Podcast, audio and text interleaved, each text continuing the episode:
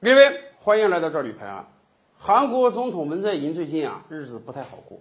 本来嘛，今年四月份的国会选举，文在寅所在的执政党是大获全胜啊。原因很简单，因为韩国抗击疫情做得好。韩国老百姓跟欧洲啊、美洲很多国家一比，深感哎呀，韩国这个抗击疫情真棒。所以文在寅当时的支持率高达百分之七十。然而过了几个月之后，疫情慢慢消散了，韩国老百姓生活回归到正常之后啊，文在寅支持率大跌啊，最近都已经跌到百分之五十左右了。为什么？韩国老百姓发现啊，疫情虽然抗击的好。但是经济状况不好啊！这几年以来，文在寅虽然在外交方面、国际方面取得很多进展，但是本国经济一直搞得不是太好。如果不是这场疫情啊，他的支持率会更低。以前我们就跟大家聊过，韩国有很多年轻人啊，甚至觉得在本国找不到工作，不得不到海外去讨生活。也是啊，作为一个韩国的年轻人。什么工作是好工作？要么你能到政府当公务员，要么你到三星这种大型的垄断企业中去。像咱们中国这样大量年轻人创业，而且能创业成功，有非常美好的未来的可能性，几乎是没有的。所以韩国老百姓深感这几年经济不好。更关键的是，你要说经济不好，收入下跌啊，我能维持生活也行。结果，一方面经济下挫，另一方面房价上涨。有人就统计啊。文在寅上任这三年多以来，韩国首尔地区的房价上涨了有百分之五十这么多。是的，看来不光咱们中国年轻人发愁这个房价上涨过快啊，韩国也发愁。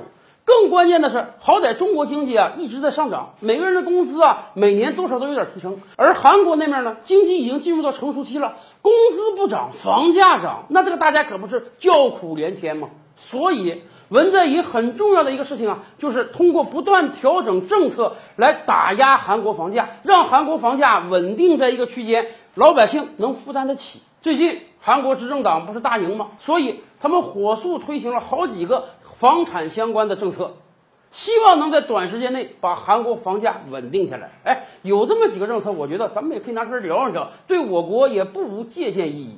比如说，韩国最近就有法律啊，银行不可以给超过十五亿韩币以上的房屋做住房按揭贷款。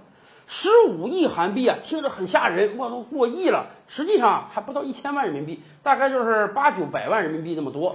但是这个价在韩国也算豪宅了。韩国的规定就是，哎，我不能给超过十五亿以上的房屋做按揭贷款。为什么？你们这些是豪宅啊。是有钱人才买得起的房子。韩国的银行呢，应该尽量给刚需首套房的业主服务啊。你可能是刚毕业的大学生啊，你第一次买房啊，你买一个很小的房子就是为了让自己住啊，总房款不是那么高，哎，这种人是韩国银行应当优先服务的对象。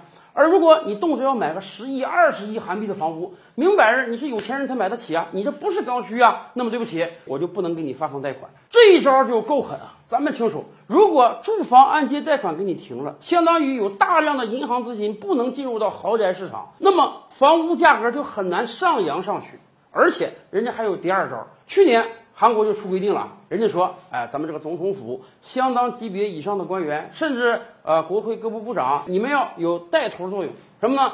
不要囤积房屋。文在寅甚至说啊，我身边这些心腹官僚，你们在首尔地区如果有超过两套房的话，赶快卖掉啊，自己留一套房就可以了，不要与民争利。现在韩国在进一步强化这个政策，文在寅就劝说他的下属官员。检查检查自己有几套房屋，咱不知道啊。相当级别的官员，你财产是要公布的。文在寅就要求，如果你的房屋多的话，多于一套的，你就把多的那个都卖掉。一家人嘛，你有一套房屋住就可以了。虽然这个政策不是强制性的，但是谁有几套房，大家都清楚。文在寅希望通过这个政策，让政府高官率先把多余的房产抛售到市场中，以便让首尔的房价降下来。咱们这么讲吧，大都市。房价上涨，这是个全球的通病。哎，韩国这两条政策对我国有没有借鉴意义呢？更多大千世界，更多古今完人，点击赵吕拍案的头像进来看看哦。赵吕拍案，本回书着落在此。欲知大千世界尚有何等惊奇，自然是且听下回分解。